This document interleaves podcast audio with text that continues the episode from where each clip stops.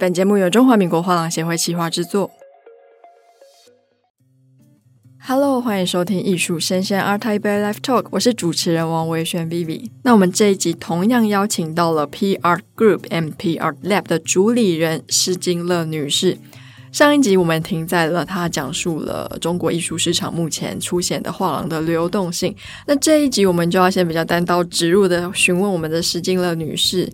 您上次提到的市场流动性，您觉得会为我们的艺术市场带来什么样的潜在风险？那对藏家、对画廊又有什么样的危机藏在这个面纱下呢？就是这个流动性的问题，在当下我们说，不管是对于机构、对于艺术家群体、对于我们行业的从业者的个人，它本身就是一个非常正常的现象。未来的这种流动性会更大。我可以不单是去上海，我可以去深圳，我可以去成都，对吧？但是难道就意味着深圳跟成都有很好的市场吗？难道就意味着基数去了深圳跟成都吗？并不是，只是说因为大家的流动性加强了，所以把我们市场的可能性打开了。但是回归到我们的本质问题，我们今天去谈。如果让你在全中国只选一个市场去做的话，你不考虑个人的生活，你不考虑任何，你就考虑实际的做市场，那一定是北京。对，这个是我个人的一个看法啊。所以，当然，我觉得就是市场这个东西，说到画廊主，说到艺术家个人的时候，跟他个人的一个选择，方方面面的综合的原因是关系很大的。是。那其实这次也因缘机会，第一次参加了北京的酒店博览会。您也有提到，其实不同的酒店博览会会有不同的定位。那这个定位呢，就会影响到它招商会有哪些画廊会进来。那这次酒店博览会的经验，我觉得它蛮特别的是，它的展品非常的多元哦。也就是说，不只是有艺术品，也有一些像是时尚产业啊，或是花艺业进驻。那因为我们也是第一次参加嘛，我比较好奇的是，在内地的酒店博览会，通常比较多是定位很清晰，都是由画廊为主的，还是说像我这次去北京，其实它的丰富性跟多元性都倾向于比较丰富？你是说，就是内地的酒店博览会更倾向什么样的内容吗？是，其实这两年我没有怎么看过酒店博览会。但是我印象里的话，我看过的酒店博览会其实跟你刚的那个描述差不多，就是它其实比较有，比如说装饰性偏强的，可能它的从类型上面吧，就是会。肯定是更丰富的，比如他的一些家里装饰的一些雕塑啊，一些绘画啊，年轻的一些艺术家或者比较老派的艺术家，可能还是以主打这些相对比较不是蓝筹或者说这些比较中心的这些画廊群体为主，然后作品的形式也是比较多元的，然后价格的区间可能有些从小一万，然后到十几万的东西也都会有。所以我觉得是比较杂的，对。然后我是觉得，就是如果就是说回归到做博览会这个事情，我其实觉得就是在当下，就是如果真的要去做一个博览会的话，有几个比较重要的一个点，就是第一个，我觉得是这个博览会的一个定位，就是这个定位呢，首先是你要做什么样的市场。就是我刚前面提到的最重要的一个问题，你要让谁来买，你要卖给谁？我觉得这个是第一步要去考虑的。然后同步就是说你的招商，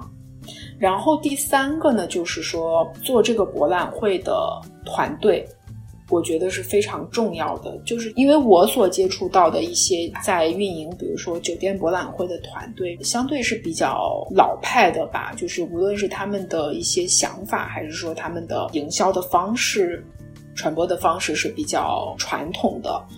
然后包括这种博览会的这个形式，其实我们说酒店博览会，它其实跟其他博览会的一个不同点在于它是酒店。那么“酒店”这个词呢，就是说它其实是体现了一个博览会不同的一个呈现形式。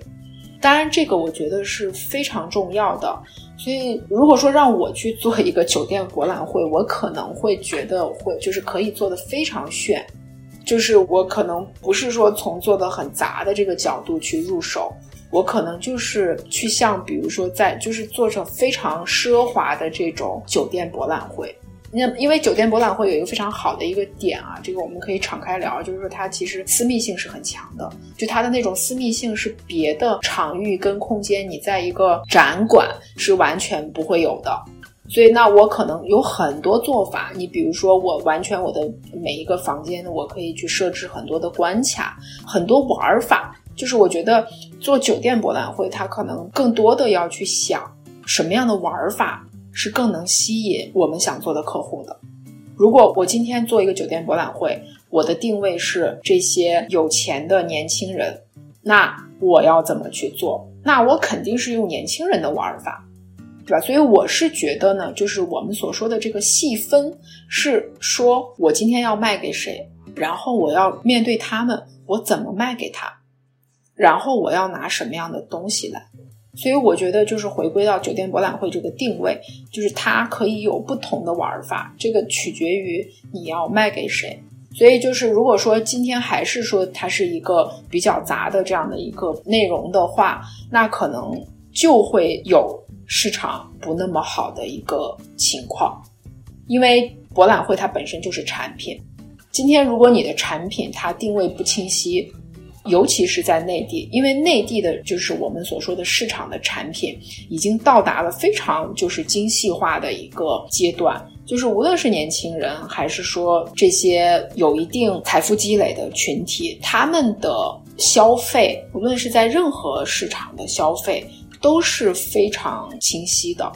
然后从购买到营销。到自媒体的营销都是非常非常清晰的，所以今天我们回归到去做一个博览会产品的时候，从我的角度，我认为应该是更精细化的。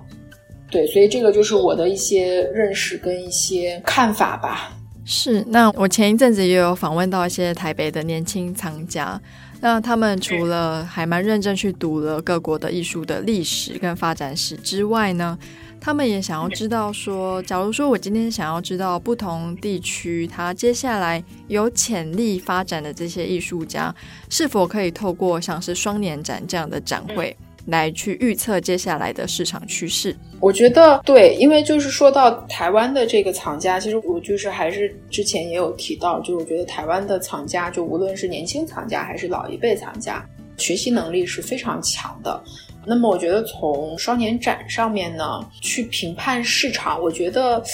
因为是这样，就是如果说进入到双年展体系的艺术家，那么他背后一定是有一个相对在一级市场里边还不错的一个画廊的，所以那么也就是倒推回来去讲这个逻辑，就是它一定是有了一定的市场的。那我们说的这个市场，它可能是相对比较专业的。学术性的这个市场，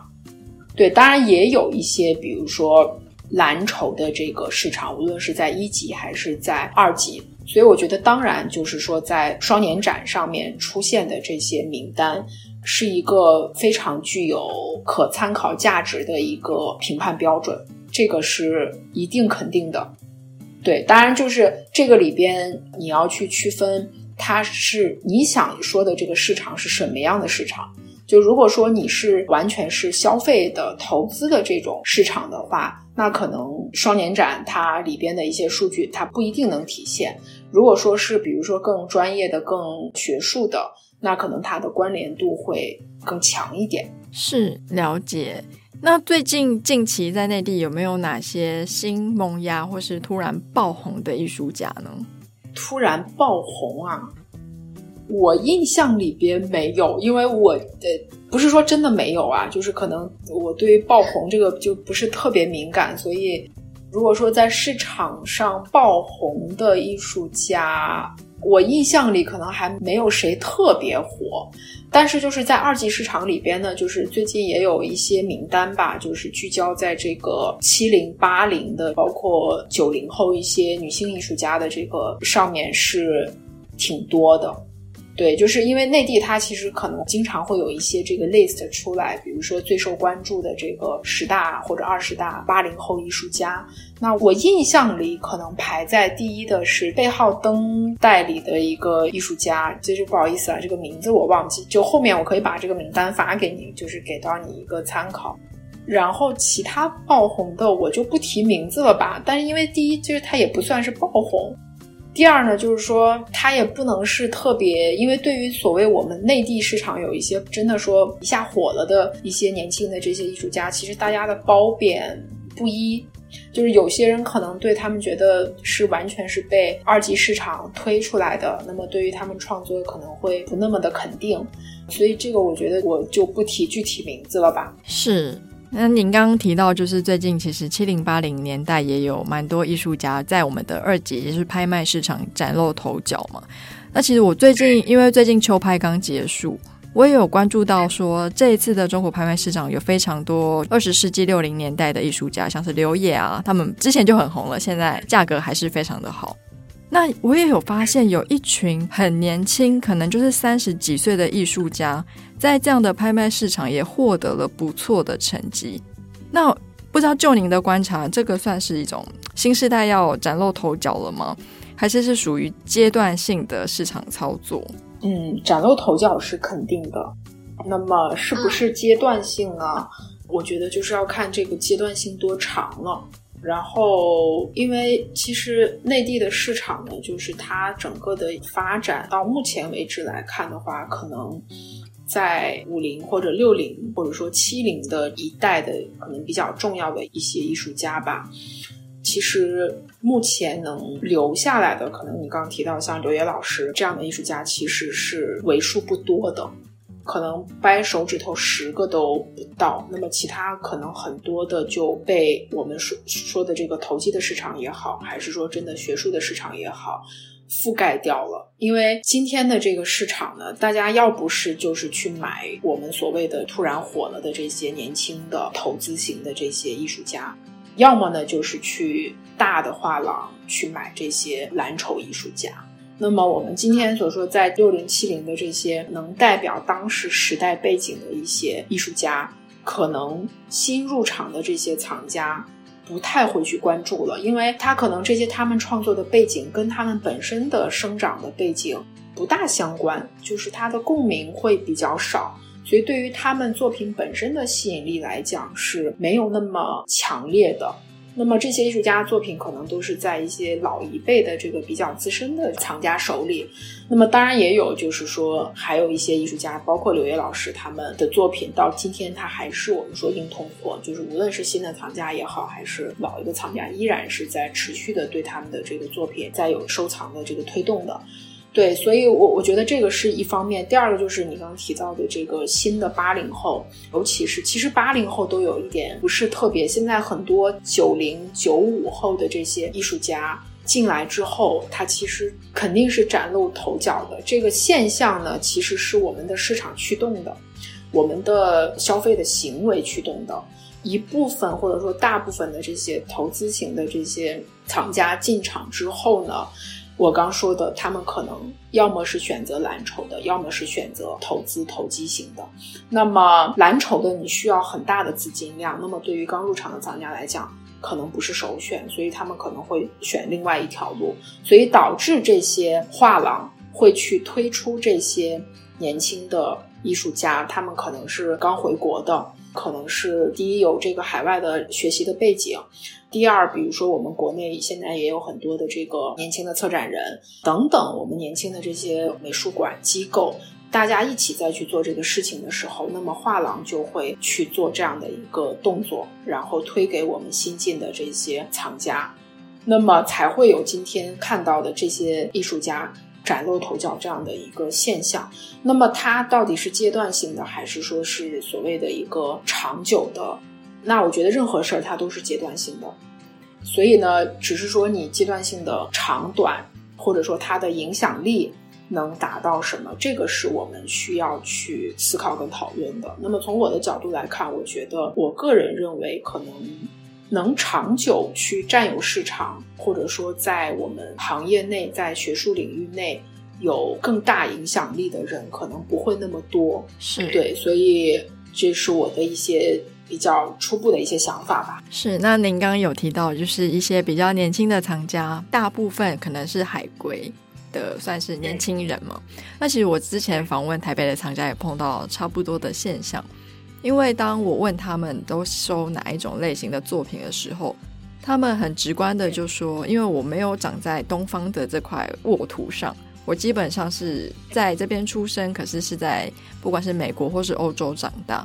所以你叫我去买这些爸妈辈喜欢的，像是种田或者是田园风光，那些对我来说根本是一点感觉都没有。所以甚至是有年轻藏家已经收了四百张画。”可是都是跟国外的画廊买的，那买的作品的艺术家也都是国外的艺术家。那我好奇的是，在不管是上海、北京或是内地，也有类似的现象吗？当然了，我觉得这个就是全世界各地的年轻人都会有的现象。就是作为年轻人，如果你有一定的经济实力的话，你也有一定的留学背景的话，你大部分的年轻人他可能所选择的。都会是相对比较国际化的，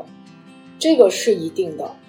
对，当然我也知道有一些年轻的藏家就就很年轻啊，他就是有这种比较，比如说偏买古董。我知道很多他就是买古董，他就对这个东西感兴趣。这个其实就是说跟他的成长背景、跟他个人的这个背景是非常有关的。就是有，比如说内地有很多年轻的这个九五后，非常有实力的这些藏家。他也在柏林上学，吸收了很多国外的这些思想，但是他依然就是对呃所谓我们中国传统的这个东西有很深的这个情感，或者说父辈的这个影响，他很有这种情结吧。包括我有一个很年轻的一个就是藏家朋友，是一个女生，然后呢，她爸爸是收藏古董的，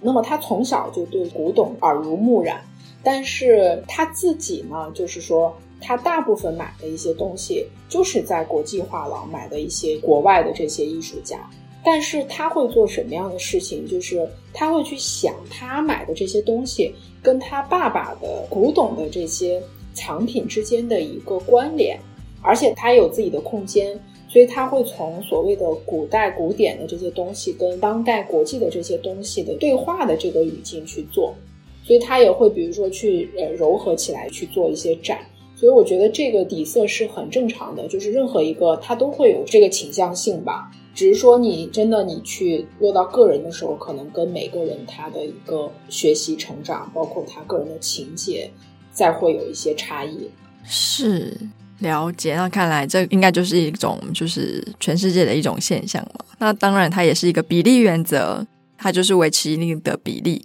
也不见得所有天平都往同一边倒。那我最后一个问题是想要问的是，就是目前就是除了上海和北京这种一线大城市的艺术市场比较广受大家所知之外，那目前在内地的其他城市有没有哪些地方它的算是艺术市场或者是艺术教育开始落实，然后让它的藏家开始慢慢的成长？有没有这样的城市可以给我们台北的画廊参考一下？我觉得内地的话，现在可能比较突出的是深圳会比较突出，对，然后几个层面吧，就是一个是深圳它本身从地理上面靠近香港，那么第二个就是它的文化的政策是相对是比较开放的。这个跟它整个城市的一个基因啊，跟城市的这些大众的这种，比如说大家都去创业等等，呃，科技的这些发展，就是在这种文化的基因的这个层面下呢，有很多的这个美术馆，然后有很多新的这个画廊，年轻的画廊，有很多新的这些创业的这些年轻群体在这个城市。所以，包括这几年，他们有，比如说艺术深圳，包括零二一，他们有这个 DNA 啊的这个博览会，在这边的这个深耕，包括他们在设计、在建筑、在公共艺术领域的这样的一个很差异化的这些内容，以及他们也汲取了一些，比如说在广东、广州的这些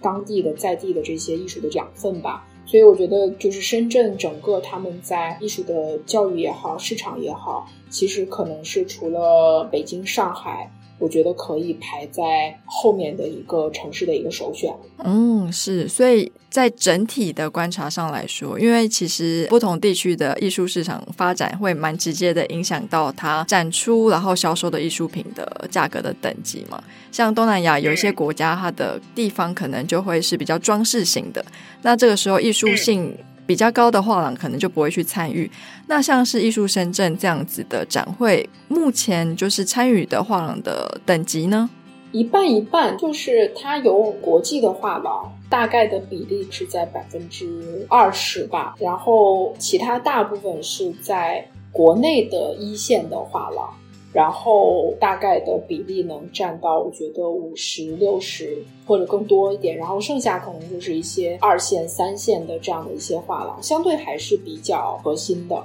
嗯，嗯，是，好啊，我们非常感谢您可以跟我们分享目前就是内地的艺术市场的现况。那因为我们是国际媒体连线嘛。那很快的，我们又会在线上见面了。那我们也让听众朋友们期待一下喽。好好，谢谢谢谢阿台北跟艺术生鲜，嗯，谢谢大家，谢谢。